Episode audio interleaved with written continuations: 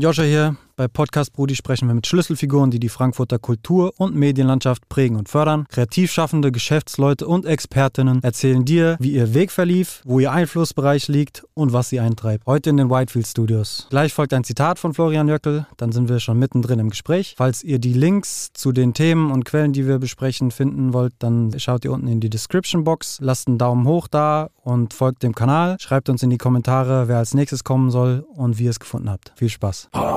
Podcast Brudi. Frankfurt ist auf den ersten Blick nicht schön. Mhm. Das ist eine Stadt, die muss man lernen, die muss man verstehen und dann braucht man die richtigen Leute und mhm. die, den richtigen Hut, die richtige Gang. Und wenn mhm. du das dann hast und dich dann, wenn du wirklich der Frankfurter wirst und mit denen dann, dann ist das Ding richtig geil. Aber davor, wenn du nicht die Dechiffriermaschine von Frankfurt hast, Mhm. dann verstehst du hier gar nichts. Dann willst du hier, dann ist das hier alles, willst du hier keine Zeit verbringen. Das ist alles einfach nur dreckig, das ist laut, das ist hässlich. Podcast Brudi. Herzlich willkommen bei Podcast Brudi Nummer 50. Ich freue mich, meinen nächsten Gast begrüßen zu dürfen, Florian Jöckel. Danke für die Einladung. Hallo. Grüß dich, wie geht's dir? Mir geht's heute sehr, sehr gut, ehrlich gesagt. Das ist schön. Ja, schön, dass du es äh, hierher geschafft hast. Ähm, wie bist du angereist? Mit meinem Lada Niva tatsächlich. Ich habe so einen kleinen Lada Niva, mit dem juckel ich hier ab und an durch die Gegend und hatte heute viele Termine und bin tatsächlich mit dem Auto da. Ah, ein Auto. Okay. Ich hätte jetzt äh, Fahrrad gedacht. Ja, aber es war heute nicht möglich. Okay.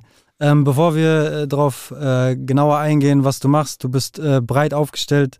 Ähm, du hast äh, ein Artist- und Sportmanagement äh, Agency, Guilty 67. Ähm, die gliedert sich dann nochmal ein bisschen weiter auf oder hat weitere Bereiche. Da hängt eine Marken- und Kommunikationsberatung äh, dran.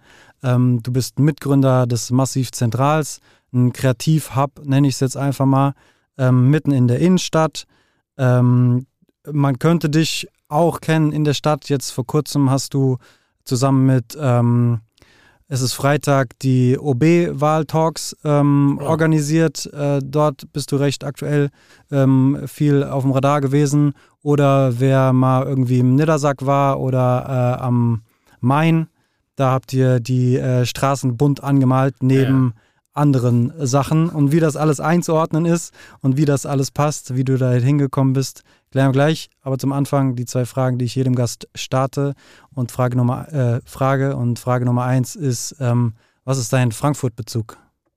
Frankfurt war eigentlich eine Stadt, in der ich nie wohnen wollte. Ähm, ich war vor gefühlten tausend Jahren als Tourmanager unterwegs in der ganzen Welt und Frankfurt war immer eine Katastrophe. Es war immer, es war Stress, man hat sich immer verfahren, das war auch alles scheiße irgendwie und es war nicht so richtig geil. Und äh, ich wollte eigentlich nie dahin, bis ich 2000 dann im Juli nach Frankfurt gezogen bin und dort eine ganze Menge Leute kennengelernt habe, die mir natürlich Frankfurt sofort eher so aufgeschlossen haben, so Ralf Scheffler von der Batsch Cup und ein paar, um ein paar Namen zu nennen, mit denen ich auch zusammen eine Konzertagentur dann direkt gegründet habe.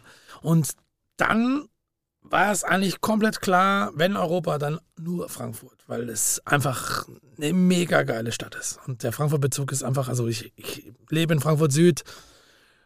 Wir haben ein Büro in Nordend, wir haben das Massiv Zentral in der Innenstadt und es ist herrlich. Wir haben den Feldberg um die Ecke zum Radfahren. Es ist eine wunderbare Stadt. Der Flughafen ist das allerbeste. Da bist du in zwölf Minuten und kannst direkt nach Tokio fliegen. Das kriegt kein Berliner hin. Wir schaffen das locker.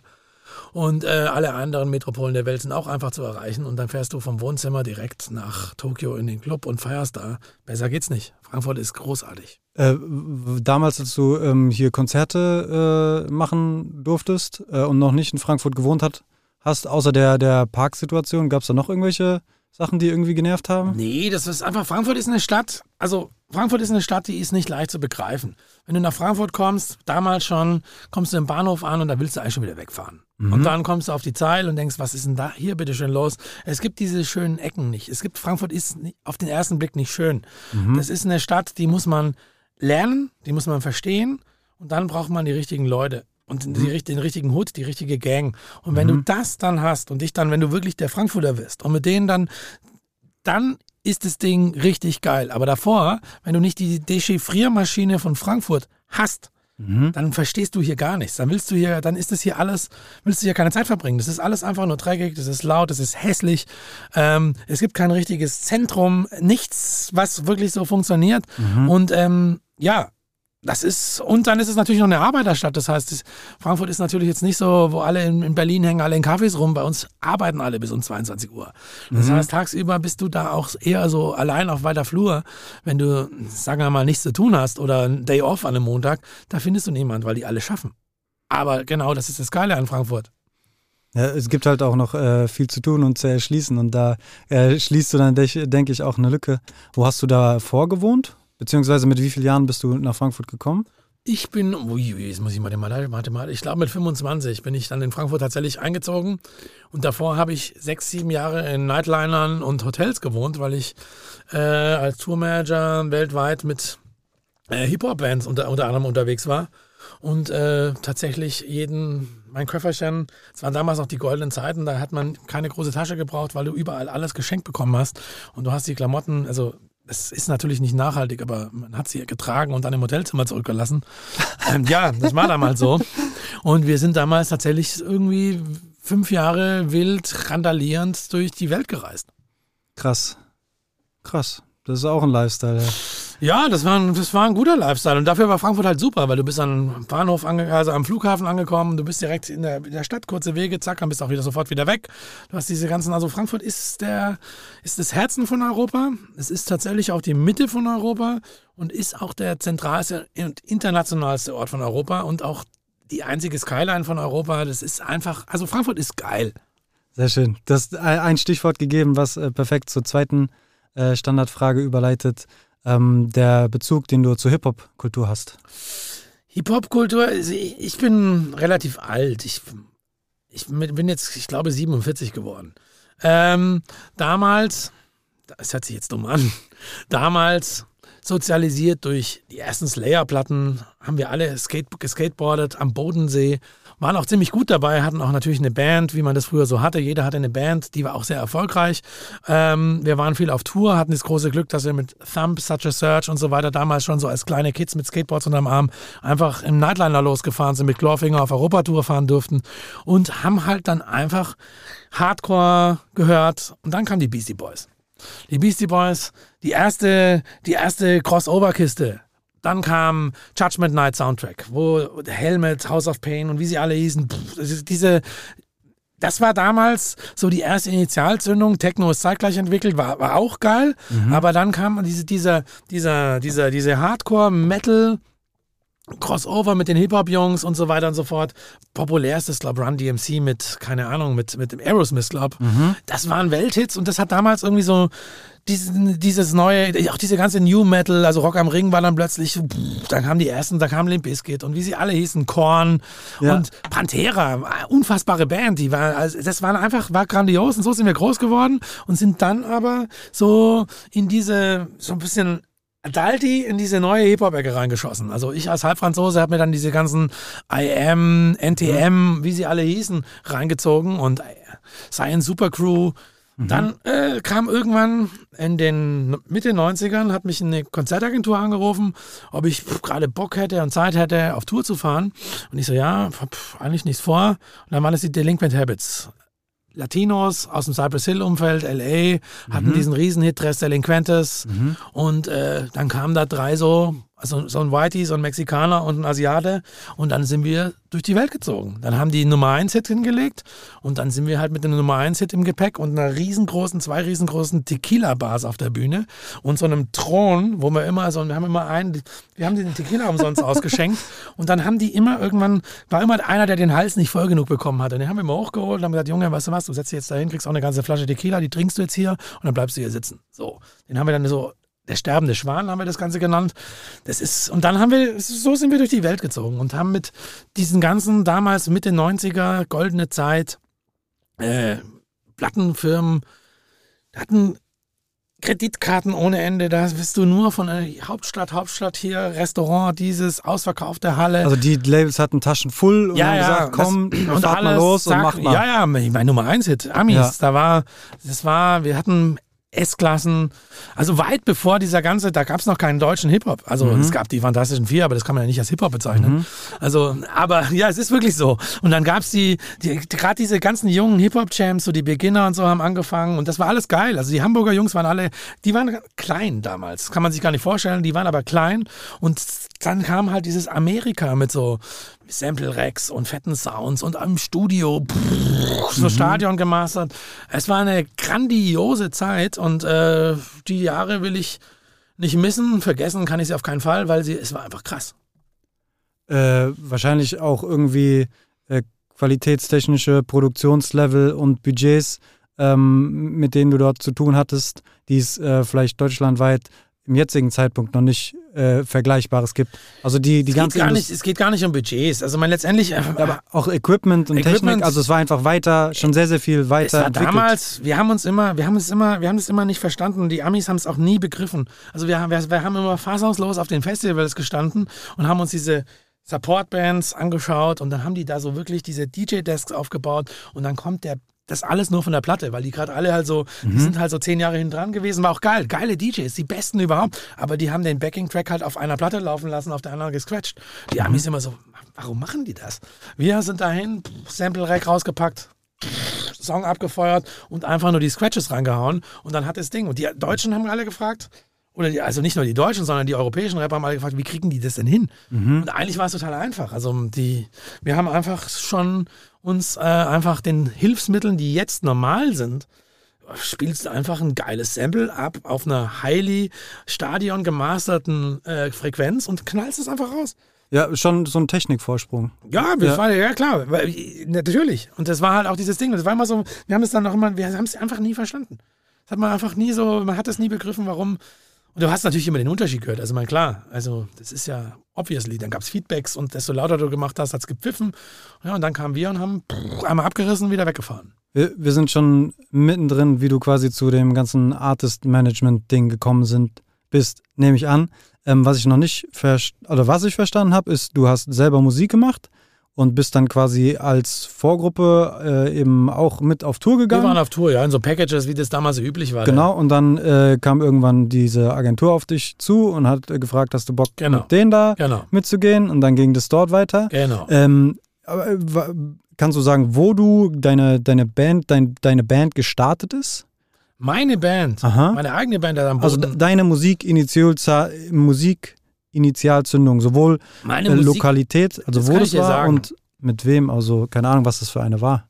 Also meine wirkliche Musiksozialisierung war tatsächlich wie am Bodensee. Damals war da noch weniger los als jetzt, Mhm. eigentlich gar nichts. Und es gab zwei große Jugendblasorchester, Mhm. Meersburg und Langenhagen. Ich komme aus Langenhagen. Mhm. Und die einzige Chance im Sommer umsonst Urlaub zu machen, europaweit oder weltweit, war, in diesem scheiß Orchester zu spielen.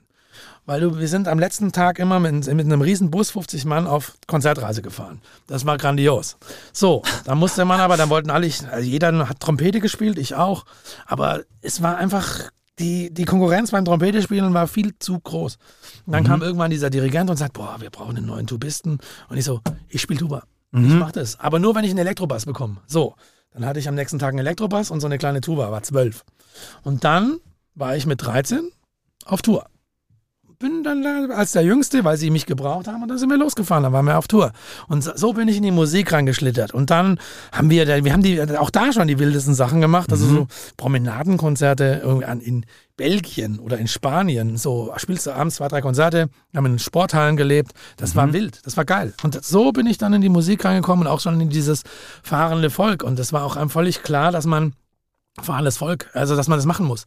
Und dann kam irgendwann 19, ich glaube 92 oder sogar nee, früher, kam irgendwann die Guns N' Roses Use Your Illusion 1 and 2 raus und dann war klar, okay, Konzert in Paris, Bercy, kann man sich noch anschauen. Da waren damals, da war alles, als Special Guest war alles da, was eigentlich jedes Rock am Ring Line-Up sich nicht leisten kann. Und da habe ich gedacht, okay, da, da musst du hin. Du musst, eigentlich musst du Bassist von Guns N' Roses werden. Das war mein Traum damals, als kleines Kind. Und dann Krass. es gab aber leider schon einen Bassist von Guns N' Roses und L.A. und Fra Langenhagen waren ziemlich weit weg, aber L.A., also immerhin dieselben Initialen. Ja. und so ging es dann los. Und dann gab es kein Halten mehr, Abitur, zack und weg und in die Musikindustrie. Krass. Ähm, Also das heißt, so die ersten ähm, äh, Wegweiser in diese Richtung kamen schon äh, recht früh. Total früh. So, du hast gerade gesagt, Abi und zack in die Richtung. Genau. Ähm, ich kann mir das zum Beispiel gar nicht vorstellen. Und es wird ja auch immer gesagt, so die Musikindustrie ist jetzt nicht die, ähm, wo man sich irgendwie äh, besonders sicher bewegt. Ähm, kannst du in deiner ganzen Entwicklung irgendwie einen äh, Punkt äh, ausmachen, wo du, oder weil du auch gesagt hast, fahrendes Volk, das stelle ich mir alles so ein bisschen von der Hand in den Mund äh, mäßig vor. Gab es irgendwann einen Punkt, wo du gesagt hast, okay, diesen Lifestyle kann ich nicht mehr fahren, ich wünsche mir mehr Sicherheit? Oder ähm, bist du immer noch mitten in diesem äh, Bewegungsmodus? Wie können wir uns das vorstellen? Ich, der Sicherheitsgedanke ist mir eigentlich fremd. Also braucht man nicht. Also, also klar braucht man eine Sicherheit, aber es ist ja auch so, es ist jetzt nicht so, dass man, wenn du jetzt mit Rammstein auf Tour bist, äh, dass man nicht, dass man von der Hand in den Mund lebt, sondern Mhm. das ist ein ganz normaler Job, das ist auch ein harter Job und das ist auch ein Job, der gut bezahlt ist. Mhm. Aber es können, es ist ein Job, den nicht viele Leute machen können, weil sie es eben nicht gewohnt sind, aus dem Koffer zu leben und weil sie nicht gewohnt sind, dass das Bett fährt. Mhm. Also man steigt nachts irgendwo ein und dann schläft man auf der Autobahn, steigt morgens woanders aus und fängt wieder bei Null an. Mhm. Und das sind halt immer dann auch so diese Termingeschäfte. Das heißt, du hast immer eine Deadline. Du bist permanent unter Strom, du Mhm. bist permanent unter Druck und du hast auch immer abzuliefern. Und zwar jeden Tag auf Tour. Das muss einfach jeden Tag um 20 Uhr geht der Headliner auf die Bühne und das ist einfach so. Punkt. Mhm. Und danach muss man es abbauen, verla verladen und weiterfahren. Bei großen Produktionen ist es dann irgendwie, hast du drei Produktionen, aber die müssen trotzdem jeden Tag funktionieren. Und das ist, das ist das Ding, was die Sache von außen betrachtet schwer nachvollziehbar macht. Aber wenn du da mal drin warst als Künstler und so weiter, also was übrigens Leistungssportler sind genau gleich. Die müssen halt auch immer funktionieren und Fußballer müssen dreimal die Woche Höchstleistung bringen und Radsportler müssen jeden Tag trainieren und so. Das ist genau dasselbe, weil der Lifestyle immer derselbe ist. Du lebst immer aus einem Koffer. Du hast immer relativ, du hast immer eine kleine Bunch of People around, mit denen du abhängst und ansonsten bist du immer nur der, also du bist der Gast. Also mein, du, du, du bist der, der du spielst vor 20.000 Leuten und gehst raus aus der Bühne, trinkst ein Bier, duscht und dann ist die Halle leer. So, und dann sitzt du im Bus mit denselben fünf Kollegen. Das ist jeden Tag so. Alle glauben so, geil, bam, so, zehn, wie fühlt es sich an, vor 10.000 Leuten zu spielen? Das ist grandios. Aber danach bist du allein. Du bist eigentlich immer permanent allein mit so einem Köfferchen unterwegs. Und wenn du das kannst und dann auch noch unter Druck arbeiten und nicht schnell die Nerven verlierst, dann bist du in unserer Branche herzlich willkommen. Ah, okay, okay. Weil, ähm, ich habe dann geguckt, ähm, bei, in deinem Instagram-Profil ist äh, die Seite Guilty76 ähm, verlinkt und dann kommt man auf so eine Landingpage und steht Artist äh, Management Genau. drauf. Und da sind äh, Künstler wie, ich muss ablesen, Ryuichi Ryuichi Sakamoto, genau. Chantel, Chantel, Den Frankfurter. Bilder, ja, der ist Senor Coconut genau, auch ein und, Frankfurter, der eigentlich in Santiago de Chile schon lange lebt. okay, und Alva Noto. Alvanoto, Carsten Nicolai. Ja. Also haben mir alle überhaupt nichts gesagt, außer Ja. Chantel. Dann habe ich mal geguckt, wie äh, so die Top-Songs der Spotify-Titel gestreamt sind und die sind alle locker in den zweistelligen Millionen äh, genau, Höhen. Genau. Ähm, wie kommt man äh, von äh, Hardcore zu diesem, also lassen die sich überhaupt mit einem Genrebegriff äh, umfassen? Ich würde, ich, ich, ich, bin kein Freund von Genres und von Schubladen. Es ist, es, es, äh, also am Beispiel von Chantel, und das ist eigentlich, also den Chantel habe ich im Indischen Ozean kennengelernt, auf La Réunion auf einem Festival. Aha. Und äh, ich war mit einer ganz anderen Band unterwegs. Der Stefan war gerade mit seiner ersten Produktion unterwegs, rumänische Musiker. Wir hatten denselben französischen Agenten, der uns da hingeschickt hat. Und das Schöne an diesem Festival, das war, wir mussten eine Woche da bleiben und hatten ein, einem Tag ein Konzert. So. Da haben wir uns so im Flugzeug kennengelernt, hingen da so rum, hatten, also ich meine, Easy Life auf La Réunion, kann man sich ja vorstellen. Und ähm, irgendwann haben wir so begonnen zu reden und der Agent sagt so, ja, vielleicht wäre es ja super, ihr seid ja beide aus derselben Stadt und redet mal und vielleicht kann man das ja optimieren und mit der Band und allem drum und dran. So haben wir uns kennengelernt. Ich habe mir die Chantel-Show angeschaut und habe gedacht, heilige Scheiße, das ist ja der brutalste Punkrock, den, man, den es seit New York Hardcore gab. Der hat einfach, der hat sich da hingestellt, hat diese Balkan-Beats aufgelegt und da haben wilde Rumänen dazu gespielt und es ist alles in die Luft geflogen. Und da war klar, okay, das ist, that's it. Es geht um Energie. Es geht eigentlich gar nicht um Nischen und Sound, es geht um Energie. Und das war klar, okay, der Typ schafft das, was viele Leute nicht hinkriegen, nämlich wirklich einen Abriss. Mhm. Und darum geht's. Und es ist völlig wurscht, welchen Sound du machst. Und dann haben wir begonnen, den Abriss zu perfektionieren. Dann haben wir dem ein Orchester gebaut, sind zusammen losgezogen. Er hat 2000 Shows haben wir gemacht zusammen und er hat die krassesten Nummern. North Sea Jazz Festival seatet 2000 Leute, da sind die Stühle geflogen.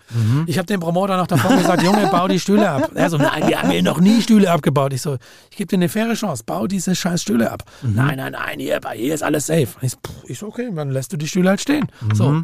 Das Konzert war keine drei Minuten alt, dann ist der erste Stuhl geflogen. Und am Ende haben die 2000 Stühle abgebaut.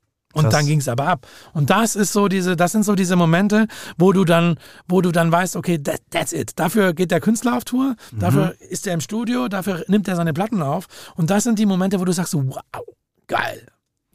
Und das war Wahnsinn. Und ich meine, das zieht der Chantel jetzt seit äh, 30 Jahren durch. Und das ist ein maximaler Respekt. Also Wahnsinn. Das ist nicht einfach so, man macht zwei, drei Jahre mal irgendwas, sondern der lebt seit 30 Jahren von seiner Musik und äh, tourt weltweit. Reist immer noch Festivals ab. Stühle stellen die nicht mehr auf. Das gibt's nicht mehr. Haben sie das, gelernt. Das haben sie gelernt. Und äh, alles ist gut. Sehr schön. Ähm, wie viel, wie, wie, was für einen großen ähm, Anteil nimmt so das ganze Artist-Management äh, aktuell noch in deinem Leben ein?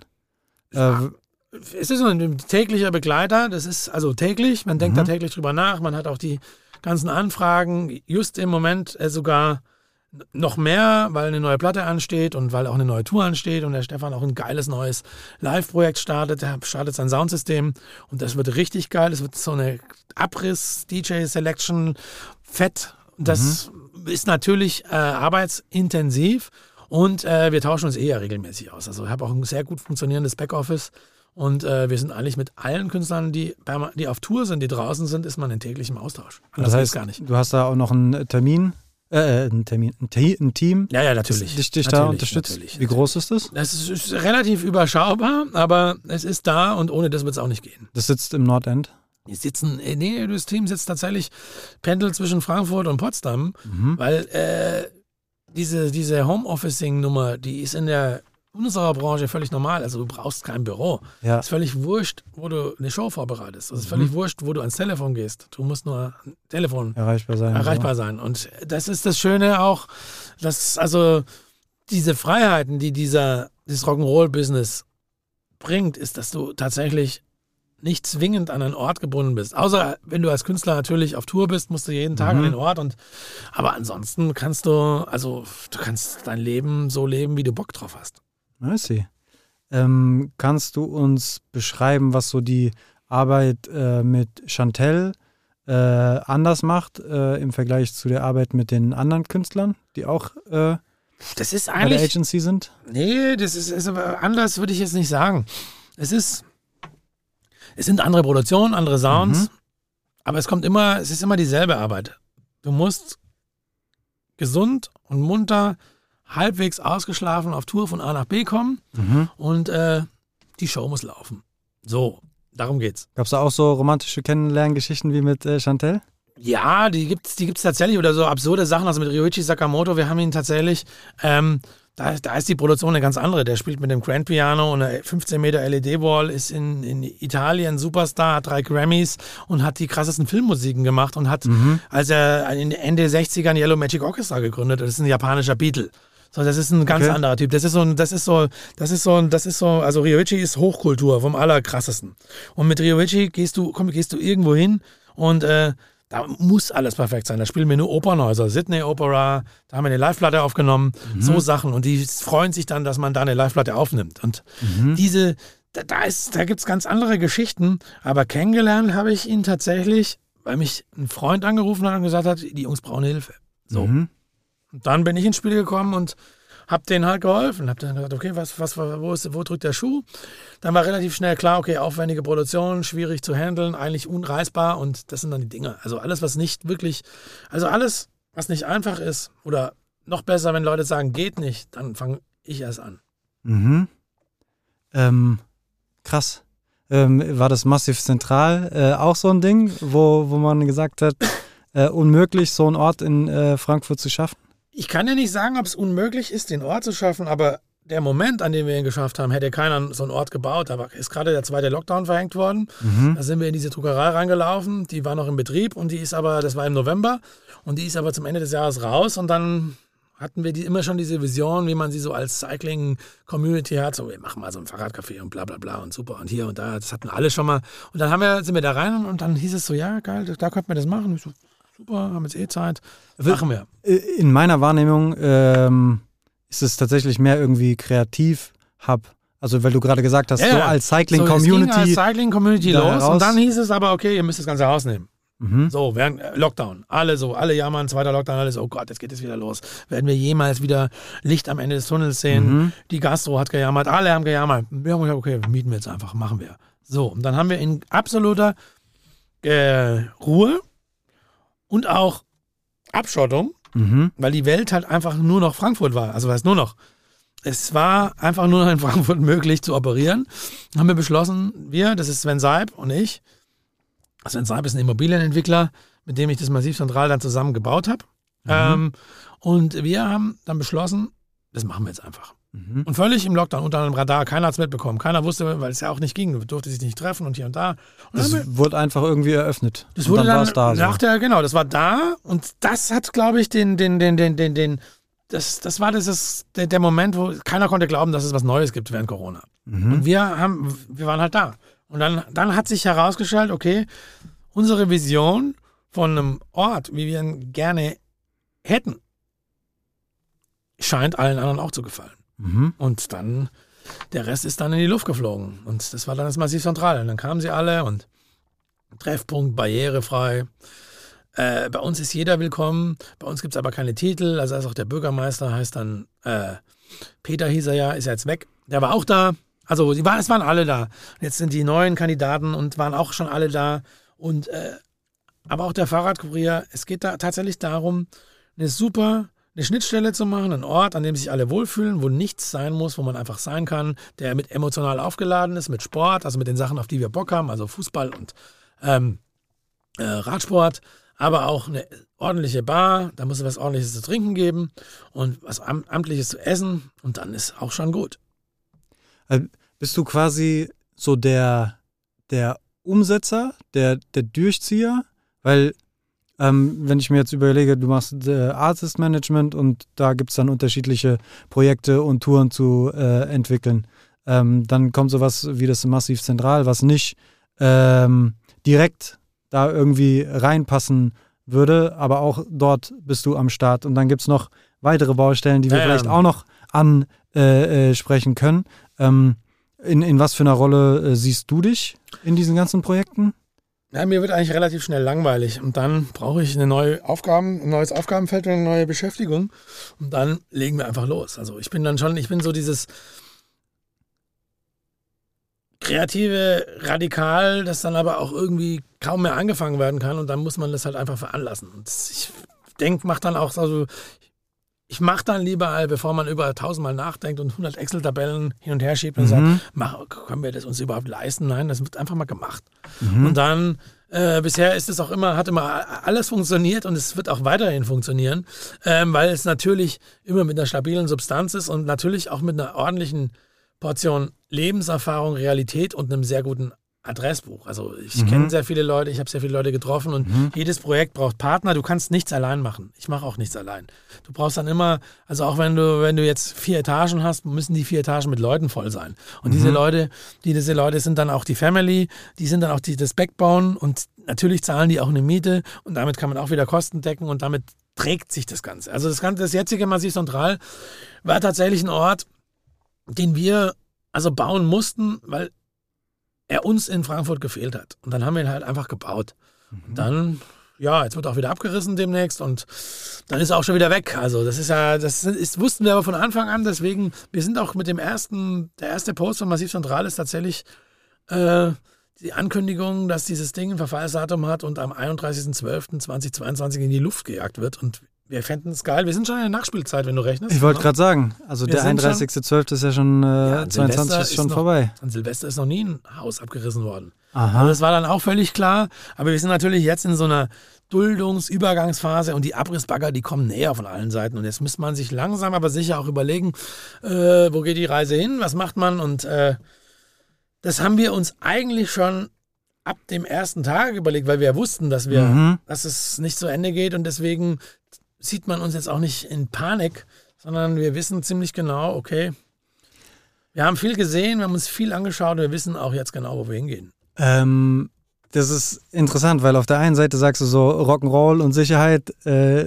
dies, das, gib ihm. Auf der anderen Seite sehe ich dann trotzdem irgendwie sehr viel Strategisches, sage ich mal. Vor allen Dingen, wenn man dann äh, in irgendein Gebäude einzieht ähm, und dann weiß, es wird bald abgerissen und schon frühzeitig äh, anfängt zu gucken, was gibt es für Alternativen. Da gehört ja auch äh, durchaus einiges oder gehört Weitsicht dazu, ne? Da gehört auch ein Verantwortungsgefühl dazu, weil du hast ja Mhm. letztendlich, du baust alle eine Community, alle bauen sich was auf und alle finden die Community dann auch geil. Aber Mhm. dann gibt es natürlich äh, auch die, dieses Verantwortungsgefühl, okay, was ist denn in zwei Jahren? So. Und dann muss man sich auch dieser Sache mal annehmen, weil ansonsten fliegt das alles wieder in die Luft und dann es ist dieses sehr belastete Wort Nachhaltigkeit. Also es ist halt dann überhaupt nicht nachhaltig, wenn man nach zwei Jahren wieder so ein Ding einfach auflöst und wenn es weg ist, ist es auch weg. Dann interessiert es auch keine Sau mehr. Das ist dann, war dann eine schöne Zeit und alle sagen so, boah, damals war das total geil im Massivzentral, aber Mhm. pff, ist auch jetzt wurscht. Jetzt gehen wir an Späti oder zum Jok-Jok oder wo auch immer hin. Ja, aber man baut sich in der Zeit ja auch was auf. Also es Genau. wäre ja schade, dann Genau. quasi diesen Entwicklungsstand Genau. äh, komplett wieder Genau. fallen zu lassen. Ähm, Da wir aber als Zwischennutzer sind, mhm. ähm, was ja auch das Spannende an der ganzen Geschichte ist, wir definieren quasi Leerstand neu Mhm. und äh, haben wir natürlich weitergesucht. Und da das Massiv Zentral natürlich auch so der Talk of Town geworden ist, äh, kamen natürlich auch alle. Und wir hatten diese luxuriöse Situation, uns ganz viele Sachen anzuschauen. Aber es war natürlich vollkommen klar, Massiv Zentral muss in der Innenstadt bleiben, weil der Name schon, also die massive Zentrale, das funktioniert nicht in Fechenheim. Das funktioniert auch nicht an der Autobahnraststätte und das funktioniert auch nicht irgendwo da hinten draußen, irgendwo, sondern das muss mitten in die Stadt. Und dann kommen wir wieder zu diesem Geht's nicht, gibt's nicht Prinzip. Alle Leute sagen, das gibt's doch gar nicht. Und äh, doch, es gibt es. Du musst halt nur anders rangehen und anders suchen. Und dadurch, dass wir tatsächlich also ähm, die ganze Stadt eigentlich einmal umgegraben haben, ähm, gibt es natürlich diese wenigen Orte, die auch, sagen wir mal, hart umkämpft sind Mhm. und äh, die es sich aber lohnt, dann irgendwie auch mal anzuschreiben Mhm. und mit einem Konzept, also auch einem Proof of Concept, weil das Massiv Zentral war ja- ist ja das Proof of Concept, Mhm. kann sich jeder anschauen. Und natürlich aber mit, dem, mit der Extension of the Proof of Concept, wenn es größer ist, äh, an die Besitzer herantreten und dann ist es halt Verhandlungsgeschick. Oha. Und das ist so der, that's the point. Und da kommen wir wieder in die Musikindustrie, da wird auch verhandelt. Also du, das, du kannst ja nur ein Konzert pro Tag spielen. Und dann muss man sich halt auch über, genau überlegen, was macht man, wie macht man das. Ja, und dann haben wir halt uns mal so ein, zwei Dinge rausgesucht. Und da wir bei dem Projekt sehr viel Ruhe gebraucht haben, haben wir uns auch eins rausgesucht, das wir durchsickern haben lassen. Mhm. Und dann haben alle gedacht, geil, die gehen auf die Hanauer Landstraße. Das haben sie alle gedacht. Die gehen auf die Hanauer. Das haben wir dann nie, wir haben eh nichts kommentiert, weil wir nichts kommentieren. Also ich bin auch ein Freund davon, nichts zu sagen, bevor ich nichts zu sagen habe. Ähm, das macht keinen Sinn. Und deswegen haben wir einfach, ja, wir haben das laufen lassen, alles so Hanauer, Hanauer. Und haben sie alle angerufen, wo auf die Hanauer, wo ist denn hier überhaupt was? Und ich so, pff, ich kann dir nichts sagen, ist noch, ja, es ist nichts unterschrieben. So, wir gehen aber natürlich nicht auf die Hanauer, sondern wir bleiben in der Stadt. Wir gehen in die Innenstadt. Und da das ganze Ding, heute ist der 1. April Mhm. oder 2. April, glaube ich, ist es heute. Wenn es rauskommt, ja, zweiter. Der 2. April. Unsere neue Adresse ist Bethmannstraße 7 bis 9 und wir übernehmen den kompletten Bethmannhof. Krass. Also ich habe gerade nichts vor Augen, aber kann man so großen dimensionstechnisch irgendwie sagen, Das wie viel mehr das ist 6600 Quadratmeter und im Vergleich zu? zu 1200, Also sechsmal so groß. sechsmal so groß und unser direkter Nachbar ist der Römer. Okay. Wir sind direkt neben dem Rathaus. Wow, das wird da eine ganz neue Würze oder Das eine wird- andere Würze. Das, wird ein, das ist ein unfassbar spannender Ort. Dieser Ort ist, ähm, Goethe hat sich für seine Italienreise damals schon dort Mhm. Kredit, Geld geliehen. Und ähm, dieser Ort ist einer der geschichtsschwangersten Orte Frankfurts. mit einer unfassbaren Historie, mit einer unfassbaren Belastung. Ich nenne es Triple-A-Lage. Das ist ein unfassbarer Ort, der wirklich auch, der ist wunderschön. Der hat einen Innenhof, da gehen natürlich ganz viele Sachen nicht. Einen Club kannst du da nicht reinbauen, Nightlife kannst du da nicht reinbauen. Mhm. Aber du kannst genau diese Probleme, die äh, es gerade gibt, diese Innenstadt 2.0, wie funktioniert das ganze Ding in 20 Jahren? Darüber reden gerade alle. Mhm. Das ist die Blaupause. Wie siedelst du Kreativität neu an? Wie, wie gehst du mit Leerstand um? Was sind mhm. Leerstandsnutzungskonzepte? Wie baut man das nachhaltig? Wie kriegst du den Umweltschutz rein? Wie kriegst du den Drive von außen drauf? Wie kriegst du, ähm, wir haben gerade im Vorgespräch über Holland gesprochen. Mhm. Eins der angesagten holländischen Agenturbüros, dieser äh, zieht bei uns, macht den Hauptsitz da rein. Und wir werden damit natürlich zum internationalen Leuchtturm von ein Ort, an dem quasi alles abgebildet ist, was im alten Massiv auch ist. Das war auch kein mhm. Partyort, kein Discoort, mhm. ging nicht wegen den Anwohnern, geht da jetzt auch nicht. Aber es wird ein magischer Ort, an dem man natürlich ähm, dank des Vertrauens auch der Familie, Familie Bethmann, die dieses Konzept äh, überzeugt hat mhm. und äh, dank aller Shareholder, man kann sich das ja vorstellen, so eine Privatbank ist ja eher ein bisschen seriöser aufgestellt. Mhm, mhm, ähm, und dank der Funkstille, die wir das letzte halbe Jahr hatten, weil das hat ewig gedauert, bis man da tatsächlich mal dann in die Situation kam, wo man dann am Ende ein Papier unterschreibt.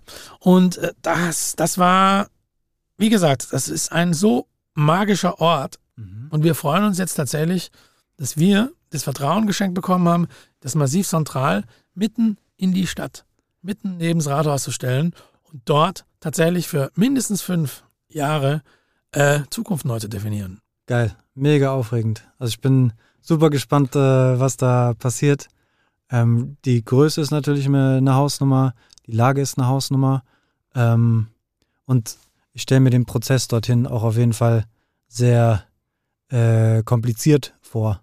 Ähm, war da in diesem Gebäude davor irgendwas anderes oder stand das auch leer das die Gebäude ganze Zeit? steht leer. Es steht leer, da war die Privatbank, da war, da war die Bethmann Bank drin. Mhm. Äh, und die sind dann umgezogen in ein neues Gebäude und seitdem steht es eigentlich leer, in, in, Gänze leer. Das wurde kurz zwischengenutzt und ist jetzt dann aber leer. Also es steht, steht komplett leer. Wir sind jetzt auch schon drin. Also jetzt, wenn ihr es hört, wir sind da schon drin. Wir werden natürlich auch, die Challenge ist natürlich aus diesem Ort äh, wieder dieses brooklyneske extraterrestrische, diesen non-Frankfurter Ort, also diese Massiv Central Signature zu bauen. Die aber wiederum auch Teil des Konzeptes ist selbstverständlich. Also wir machen jetzt nicht einfach nur so eine Bank auf und vermieten es an ein paar äh, Kreative, sondern das Ding wird natürlich in sich selbst auch äh, ein Ort werden, an dem man sehr, sehr, sehr gerne Zeit verbringen will, mhm. an dem man aber, der auch wieder barrierefrei ist, an dem man Orte Produkte kennenlernen wird und so weiter und so fort. Also da müssen wir mal, wenn wir dann weiter sind, können wir da eine zweite Sendung zu machen und dann stellen wir das Haus mal komplett vor. Ja, können wir mal so eine Hausführung machen. Ganz genau. Ähm, Ihr könnt auch euer Studio da reinbauen. Machen wir. Oder machen wir Live, Live-Podcast. Können wir alles machen. Also man kann über alles reden und das ist das Schöne auch. Also wir konnten es, das letzte halbe Jahr haben wir diese nötige Ruhe gebraucht, um so ein Großprojekt auch wirklich ähm, geräuschlos zu bauen. Mhm die Zeit, das ist genau seit heute vorbei. Seit heute Mittag, 16 Uhr, ist es klar, okay. wo die Reise hingeht. Morgen geht die Pressemitteilung raus und dann wird es, glaube ich, lustig erstmal ein paar Tage. Und dann beruhigt sich das Ganze auch wieder und danach beginnen wir hier direkt mit dem Umbau, fliegen dann die Jungs von der Street Guerilla ein, fliegen den Passion, mhm. den Gelada ein und die waren auch schon alle on hold, weil wir ja wussten, dass irgendwann was passieren wird und äh, die werde ich jetzt auch nachher alle mal anrufen und sagen, Freunde, es gibt viel zu tun. Wie fühlst du dich gerade? Oh, sehr gut eigentlich. Also ich habe es ja vorhin schon mal gesagt. Also das ist tatsächlich, ich glaube, ich habe es immer noch nicht begriffen, in welcher Dimension wir da gerade operieren. Mhm. Aber ich habe die Verantwortung dieses Gebäudes verstanden. Und das ist jetzt keine Last, aber das ist eine, das ist eine Verantwortung, die wir jetzt haben und mit der wir jetzt sehr, sehr vorsichtig, sehr schlau umgehen müssen, mhm. um tatsächlich diesen speziellen Ort so zu machen, dass er tatsächlich aus der Innenstadt raus funkt und tatsächlich auch eine Redefinition unserer Zukunft. Das hört sich jetzt absurd an, aber Nee, nee, nee, bin bei dir. E-Mobilität, wir haben keine, es gibt keine Parkplätze, wir brauchen auch keine, die Stadt, die, die Stadt der kurzen Wege, E-Bikes, aber auch in geil, da müssen so Motorcycle-Bikes rein und so weiter. Mhm. Das muss alles, wir können da ganz, ganz andere Sachen bauen, die bisher Standard sind. Also wir müssen viel mehr international wagen Mhm. und viel, viel geilere und wildere Sachen machen. Und wild ist nicht unbedingt äh, eine Tequila-Bar und ein fettes Soundsystem, weil das, wie gesagt, das wird da nicht gehen. Aber wir werden einen richtig guten Ort bauen, der, sagen wir, spätestens komplett geöffnet ab Mitte ab August offen ist. Mhm. Und dann schauen wir einfach mal, wie der so ankommt in der City. Ähm, hab, hattet ihr irgendwie einen Trick, was jetzt äh, das äh, jetzige Massiv Zentral angeht, um das den äh, Leuten nahezubringen? Weil der Frankfurter wird ja auch gerne oft irgendwie als äh, sehr reserviert beschrieben oder erstmal sehr, sehr, sehr, sehr kritisch gegenüber irgendwas Neuem. So, das, äh, was bis immer war, das äh, ist cool und soll auch so. Und wenn man was Kreatives machen will, dann geht man nach Berlin oder so. Ähm, weil das ist gut angekommen. So habe ich es jedenfalls Ja, wahrgenommen. Unser Trick ist, dass wir eigentlich nicht viel gemacht haben. Also wir haben es aufgemacht und haben dann keine aggressive Werbekampagne gefahren, haben wirklich so auf dem Low-Key operiert und haben das einfach entwickeln lassen. Und haben dann dadurch, dass Communities, also dienstags wird bei uns gerannt, die Adidas Runners haben das als Homebase gebaut. Samstags wird äh, Guilty 76 mäßig Rad gefahren. Dann haben wir es als Schnittstelle gebaut, also das ist, äh, ähm, mehr Events. Mhm. Dann kam das Radrennen und hat eine Pressekonferenz gemacht. Dann kommt die Firma X und macht mal ein Meeting. Dann kommt das Land Hessen und macht eine, macht eine Messe. Und all diese Sachen. Wir haben diesen Ort tatsächlich für alles gebaut und so immer andere Leute reinbekommen, die diesen Ort als kreativen Ort wahrgenommen haben, aber nicht als vollen, volle Kneipe. Und genau das ist, glaube ich, auch, das war von Anfang an die Idee, weil es einfach um die, es ging nicht um die Quantität der Menschen, also wir wollten jetzt nicht da die Leute durchpressen und sagen, okay, jetzt hauen wir noch 500 mehr Kaffees am Tag raus, sondern wir wollten, uns ging es tatsächlich um die Qualität der Leute. Äh, die Leute sollten erstmal per se eine gute Zeit haben, zweitens sollten sie auch äh, gegenseitig kommunizieren. Deswegen haben wir da zwei große Tische drin und keine kleinen. Du musstest dich tatsächlich hinsetzen. Die sind noch 1,50 Meter tief wegen Corona-Abstandsregeln. Die haben wir selbst gebaut aus Schalhölzern aus dem Vor. Diese vier Hochhäuser, die gerade gebaut wurden, das haben wir aus den Baugruben rausgeklaut und haben daraus unsere Bartheke gebaut. Piep. Ja, haben wir wirklich gemacht. Also wir sind dann mit dem Lastwagen vorgefahren und haben gesagt, wir sollen die Hölzer abholen und dann haben wir die einfach abgeholt. Mhm. Ja, lustigerweise, die Architekten, die dieses Hochhaus bauen, ziehen jetzt ins neue Massiv ein. Die kennen die Geschichte auch, die werden sich jetzt totlachen. Krass. Ja, und so Sachen, also meine, das, wir haben sie aus dem Sperrmüllcontainer ge- geklaut, die wären sonst weggeworfen worden. Aber das ist so unser Ding, weil wir auch gerne mit diesen, also damals hatten wir alles außer Geld Mhm. und äh, jetzt müssen wir auch jeden Cent achtmal umdrehen und äh, deswegen da aus der Not kommen eigentlich immer die besten Erfindungen und so kam das auch mit diesen, okay, lass uns doch diese Schalhölzer nehmen und mit denen, bauen so einen Look und diesen Look hat keiner. Mhm. Ja, und jetzt ist es unsere CI. Geil. Mega geil. Ähm, ich ich finde es sehr beeindruckend, muss ich sagen. Ich kenne das eigentlich irgendwie aus dem äh, BWLer Marketing-Handbuch eher so, dass äh, je spitzer ein Ort definiert ist, desto besser wird der irgendwie angenommen und desto ähm, besser kann man ihn vielleicht auch vermarkten. Also angenommen, eine Konzerthalle, da weiß man, okay, da werden Konzerte gespielt, das ist dafür da, das sorgt dann dafür, dass das sich die Leute abspeichern können. Ähm, und das, was ihr gemacht habt, ist ja so gegenläufig. Ganz, ganz viel. Und das finde ich mega spannend, dass das trotzdem irgendwie geklappt hat. Und auch sehr schön, weil es halt eben so ein äh, verbindendes Element Ja. ist, weil dort eben nicht nur Sachen aufeinandertreffen, die äh, zwangsläufig sowieso verwandt sind, ähm, aber trotzdem irgendwas miteinander zu tun haben. Naja, Ähm, und äh, du hast Qualität angesprochen. Einmal für die äh, Besucher, aber wahrscheinlich äh, gilt es auch für die, äh, sag ich mal, die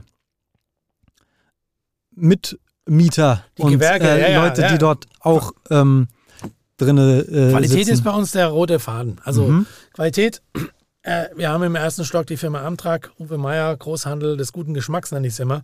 Mhm. Der vertritt äh, Firmen, die teilweise seit 150 Jahren dasselbe Produkt herstellen. Mhm. B2B, Showroom, die Kunden kommen, bestellen die Winterkollektion und erst nach Bestellung wird sie überhaupt geschneidert. Also es gibt keinerlei Wegwerfprodukte, diese ganze Fast Fashion existiert da nicht und es ist alles Highest Quality. Also da, Mhm. man kommt da rein und denkt sich immer so, wow, krass, was hat er denn jetzt schon wieder ausgezaubert? Ich glaube, das riecht bestimmt nach Leder dort, oder? Ja, das ist nee, nicht nur das. Da kommen auch, der hat zum Beispiel auch gerade einen unfassbar guten äh, Sneakerhersteller aus Italien geholt, der seit 1920 bei Venedig hinten Ballsports.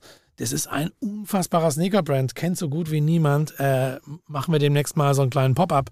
Solltet ihr euch anschauen, ist unfassbar. Also, äh, und die Lederjacke, der Hut und die gute Jeans, die tatsächlich 14 Ortzen stabil aus, aus San Francisco geschneidert auf ordentlichen alten Webstühlen, also qualitativ Qualitätsprodukte. Unsere Kaffeemaschine aus Italien, La Mazzocco, beste Maschine der Welt, die haben die uns einfach mal geschenkt. Mhm. Weil wir hatten nichts, haben sie einfach, Jungs, wir machen euch eine. Da haben die uns so eine riesen Maschine mit so einem eigenen Design. Da kam so ein Ding, wir hatten noch Baustaub überall, noch nicht mal eine Bar, und, aber eine Kaffeemaschine hatten wir schon. ja, und so ging das dann los. Und so zieht sich das durch das ganze. Isaac Papadopoulos hat sein Fotostudio da. Das ist einer der besten Sportfotografen, die es äh, in Deutschland gibt. Äh, Thomas Reviol, seine Fahrradschrauberwerkstatt, ein unfassbarer Mechaniker. Und äh, Basti Red kennen wir ja auch Aha, alle. Der hat aha. sein Studio, den haben wir, der hat da oben seinen, seinen Büroraum. Liebe Grüße, Podcaster-Kollege. Liebe Grüße, Basti, genau. Dann haben wir da aber auch Christina Suvorova hat ihr Atelier. Ich habe mein Büro da drin mit meinen Jungs und äh, ja, so geht es dann weiter. Krass. Ja, da fällt mir die Kinnlade runter. Das ist auf jeden Fall sehr beeindruckend. Ähm, jetzt vor kurzem ähm, war der, waren die Massive Talks bei Genau. euch. Da wurden die vier Top-Favoriten für den Oberbürgermeisterin ähm, Platz quasi zum Talk geladen. Es war so eine Kollaboration mit äh, Es ist Freitag. Mit dem Armin zusammen, Mit genau. dem Armin. Frankfurt, du bist so wunderbar, es ist Freitag, genau. Ähm, und dann gab es für Instagram gab's so schnelle Fragen, Genau. so Appetizer. Und dann ging es ins Innere des Gebäudes und da hast du die äh, Kandidatin ähm, mit ein paar Fragen. Genau, Äh. eine Stunde ein paar ist untertrieben. Wir hatten dann tatsächlich so unsere Zettel mit 200 Fragen und Mhm. es ging tatsächlich erstmal darum, die Person hinter der Kandidatur. Also wir, wir- wir haben denen gleich gesagt, okay, Wahlprogramm lassen wir mal außen vor. Mhm. Wir reden jetzt mal, ich meine, es geht um, die wollen alle CEO von Frankfurt werden. Mhm. Oder sind es jetzt schon geworden, weil die Sendung ist ja quasi, wird ausgestrahlt, da ist definitiv klar, wer Bürgermeister ist Mhm. ähm, oder Oberbürgermeisterin. Das weiß man noch nicht so ganz genau. Aber und da wir so eine, sagen wir mal, schlimme Zeit hatten mit dem Vorgänger, Mhm. der ist es wichtig zu wissen, okay, wie ist denn, wie sind denn die Neuen so drauf? Mhm. Also und da, denen muss man Fragen stellen. Und dann haben wir ziemlich, wir haben ja bei dieser Abwahl waren wir ziemlich aktiv mit diesem Frankfurt wählt ab. Da stecken Mhm. ja auch wir dahinter, unter anderem. Und äh, haben dann auch dieses Frankfurter Kreuz entwickelt. Also das ist, das damit hat auch, das war so der Teilchenbeschleuniger der Abwahl am Ende, zusammen mit der Eintracht und zusammen mit äh, diesen, dieser gemeinsamen Aktion. Aber eigentlich, wenn man mal ehrlich ist, hat keiner im Römer wirklich geglaubt, dass Peter Feldmann abgewählt wird Mhm. bis, die, bis das Spiel verändert wurde, bis diese Kampagne kam, die konnte auch keiner mehr stoppen, weil sie kurz vor der Wahl kam. Wir sind mit einem Beamer losgefahren und haben dann Frankfurter Kreuz gewählt, ein Schauspiel an, an Römer, Foto, ganzseitige Anzeigen in der Zeitung. So, so haben wir da operiert, weil es eigentlich auch, also nicht, weil wir irgendwie randalieren wollten, sondern weil jeder von uns jemanden kannte, der dich immer gefragt hat, was ist denn eigentlich bei euch in Frankfurt los? Was ist denn mit eurem Bürgermeister los? Was ist denn, das kann doch nicht sein. So, und dann hast du das hundertmal gehört, diese Frage. Und dann denkst du dir so, okay, jetzt reicht's. Mhm. Und was kann ich selbst machen? Okay, äh, wählen, aber wir müssen ein bisschen mehr machen. Mhm. Gut, haben wir das gemacht. Vorgeschichte. Danach, die Abwahl hat obviously geklappt. Mhm. Ähm, da haben sich natürlich dann alle gemeldet und geil, super, bla. Und da war mir aber sofort klar, okay, jetzt geht es in die Neuwahl.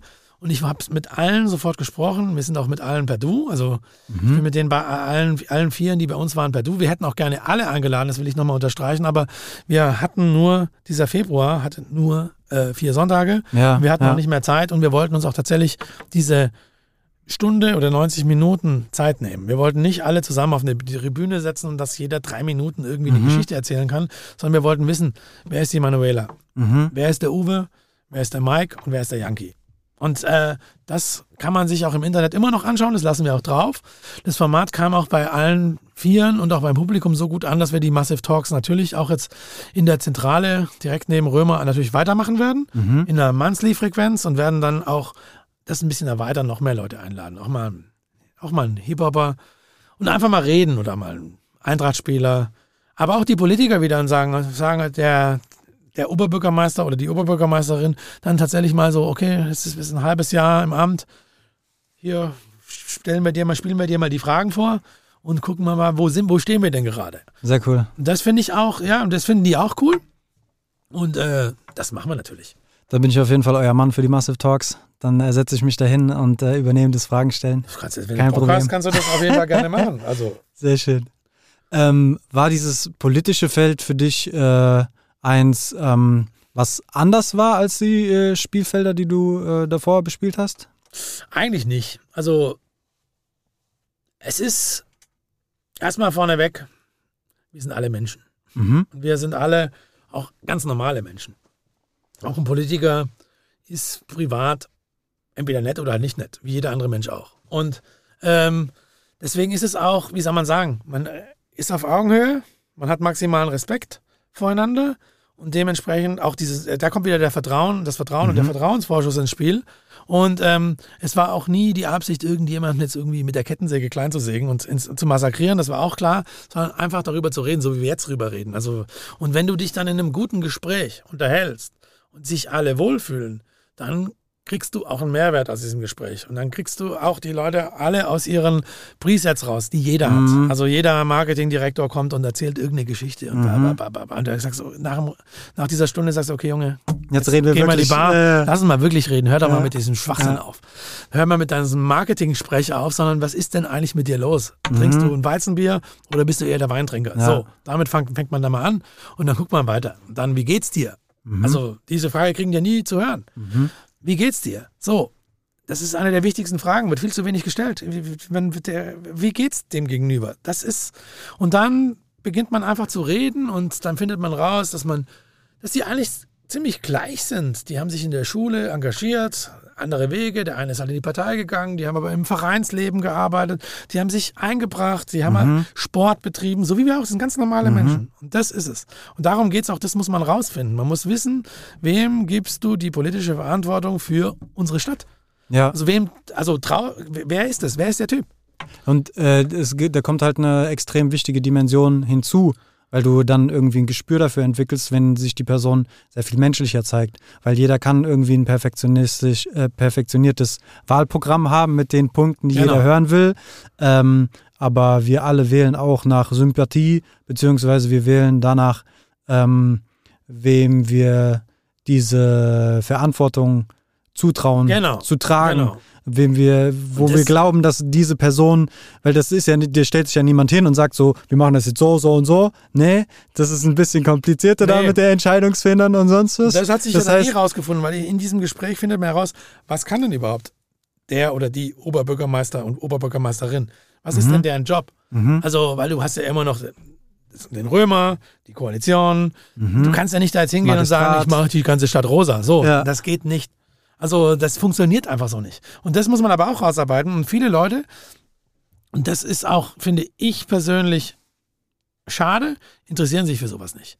Aber Politik, gerade Lokalpolitik, ist eigentlich das Wichtigste, weil ich meine, man kann sich, die, der Deutsche jammert gern, wir beschweren uns über jeden Scheiß. Aber ich meine, auf welcher Grundlage? Wenn wir uns, wenn wir nicht wählen, dann können wir auch nicht sagen, dass die Scheiße sind. So, das heißt, wir müssen uns zumindest mal an diesem Prozess beteiligen und dann auch mit den Leuten beschäftigen und dann kann man sie auch kritisieren. Man sollte natürlich nicht die Fäkalwörter benutzen, das tut mir auch sehr, sehr leid. Aber ja, aber, aber, aber ohne das, du, man kann nicht einfach pauschal an nichts teilhaben und an nichts teilnehmen und dann am Ende sagen, hey, aber die haben Typen haben voll verkackt. Das geht so nicht, passt mir gerade nicht. Und das ist es und, und, und gerade wenn du wählst, deine Stimme zählt. Wenn alle wählen würden, würde viel mehr Kontrolle durch die Wahlbeteiligung auf die Qualität der Person ausgeübt werden, dass die Parteien irgendwie tatsächlich auch nicht mehr jeden durchschlawinern können. sondern da musst du tatsächlich dann Kompetenz setzen und nicht einfach irgendjemand, weil er gerade dran ist oder weil er sich durchgesetzt hat. Und das heißt, desto mehr wir als Wähler von außen draufschauen, ist natürlich jetzt sehr idealistisch. Also nehmen wir an, 80 Prozent der Leute würden wählen, dann kannst du nicht mehr jedes Angebot durchkriegen.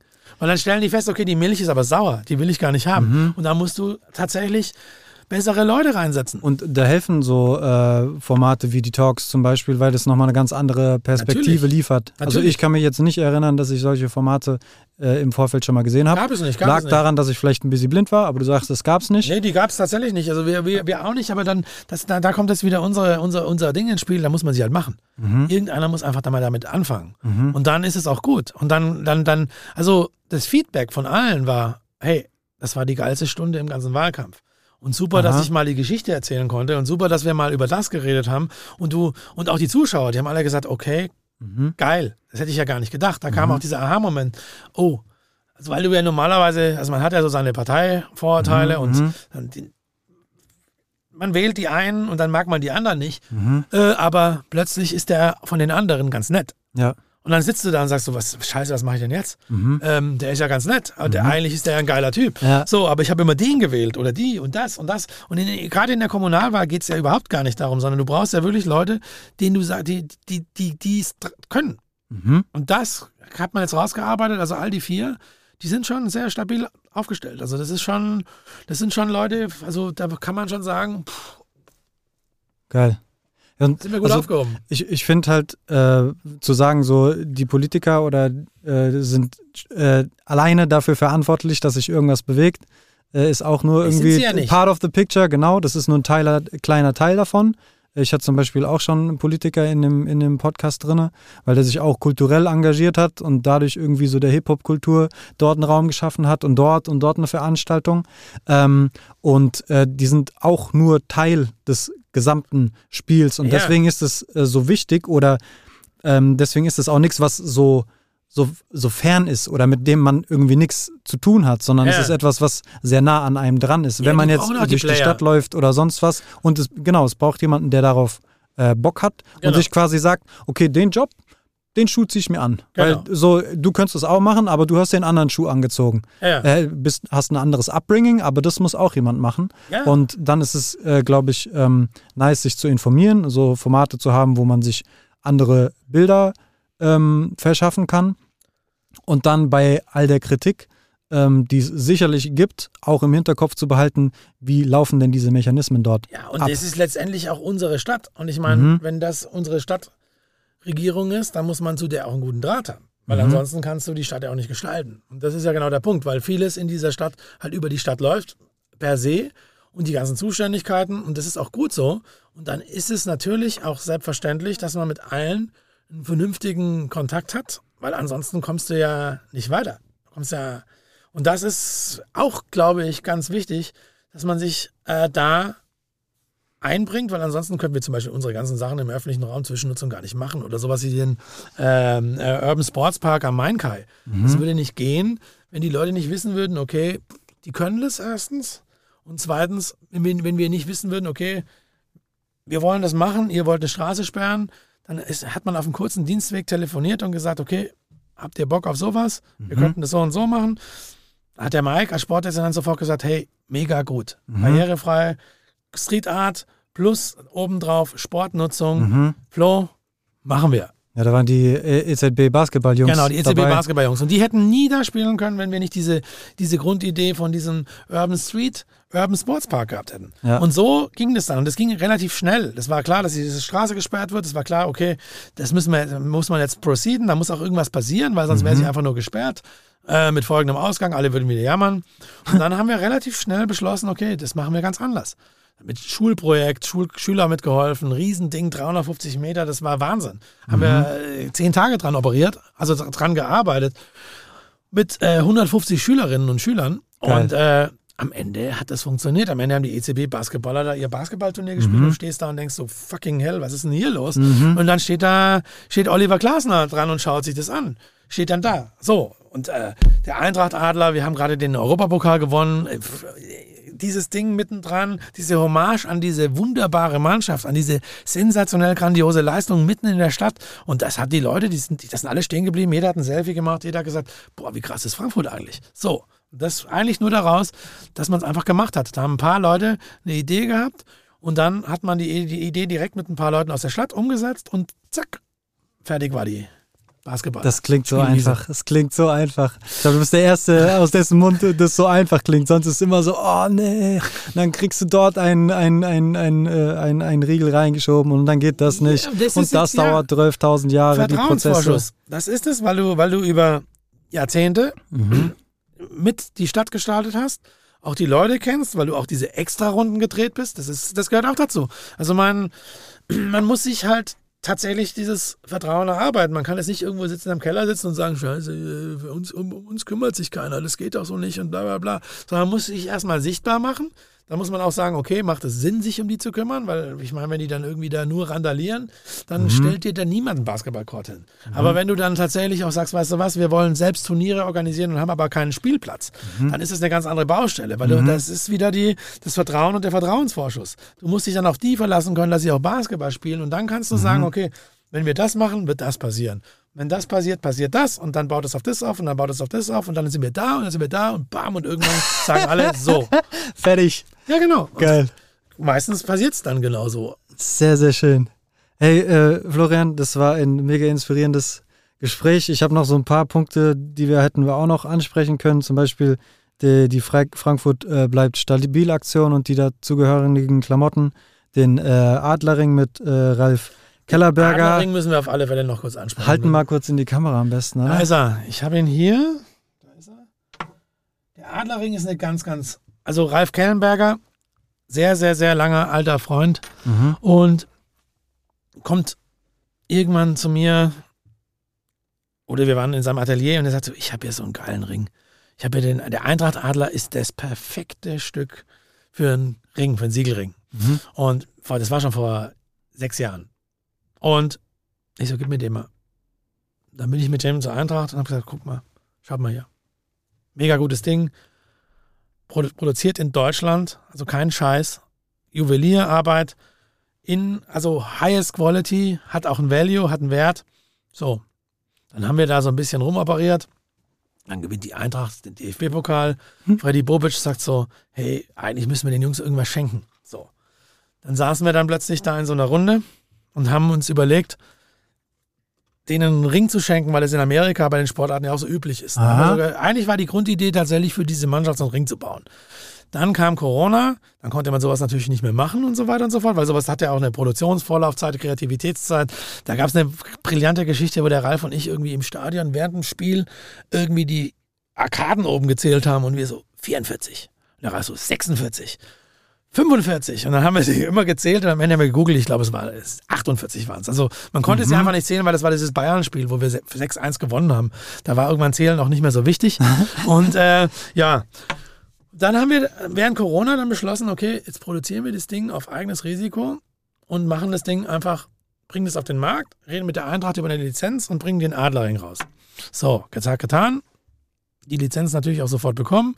Und dann haben wir begonnen, einen Jewelry-Shop aufzumachen und haben Adlerringe verkauft. Und äh, dann gewinnt die Eintracht in Sevilla. Pff, sensationell. Ähm, ja, und dann haben wir da so eine Sonderedition. Das ist hier, da steht hier auch natürlich äh, 18. Mai Sevilla 2022 drauf. Ja, und dann der Rest ist eigentlich Geschichte und das ist tatsächlich ein unfassbar gutes Produkt. Und äh, du kannst den Adler jetzt nicht nur im Herzen, sondern auch am Finger oder um den Hals tragen. Und das ist, sagen wir mal, viele Leute lieben ihren Adlerring und bei jedem Spiel, bei jedem wichtigen Spiel kommen die dann raus und alle so geil. Es ist so eine kleine Family geworden, auch schon mega gut. Sehr schön. Hey, das waren wunderbare äh, abschließende Worte. Ähm, Florian, vielen Dank schon mal, dass du da warst. Gibt es noch irgendwas, was du ankündigen magst? Irgendwelche äh, Grüße oder irgendwas, was wir vergessen haben? Wir haben so viel vergessen, dass wir eigentlich schon die nächste Show ankündigen. Vielleicht die hundertste Folge. Das ist ja die 50. Ja. Vielleicht komme ich einfach in 50 Folgen nochmal vorbei und dann schauen wir mal, Perfekt. was bis dahin alles so passiert ist. Machen wir so. Super. Das war Podcast Brudi Nummer 50. Das war Florian Jöckel. Mein Name ist Joscha. Wir sind draußen. Ciao. Podcast Brudi. Podcast Brudi. Brudi, Brudi.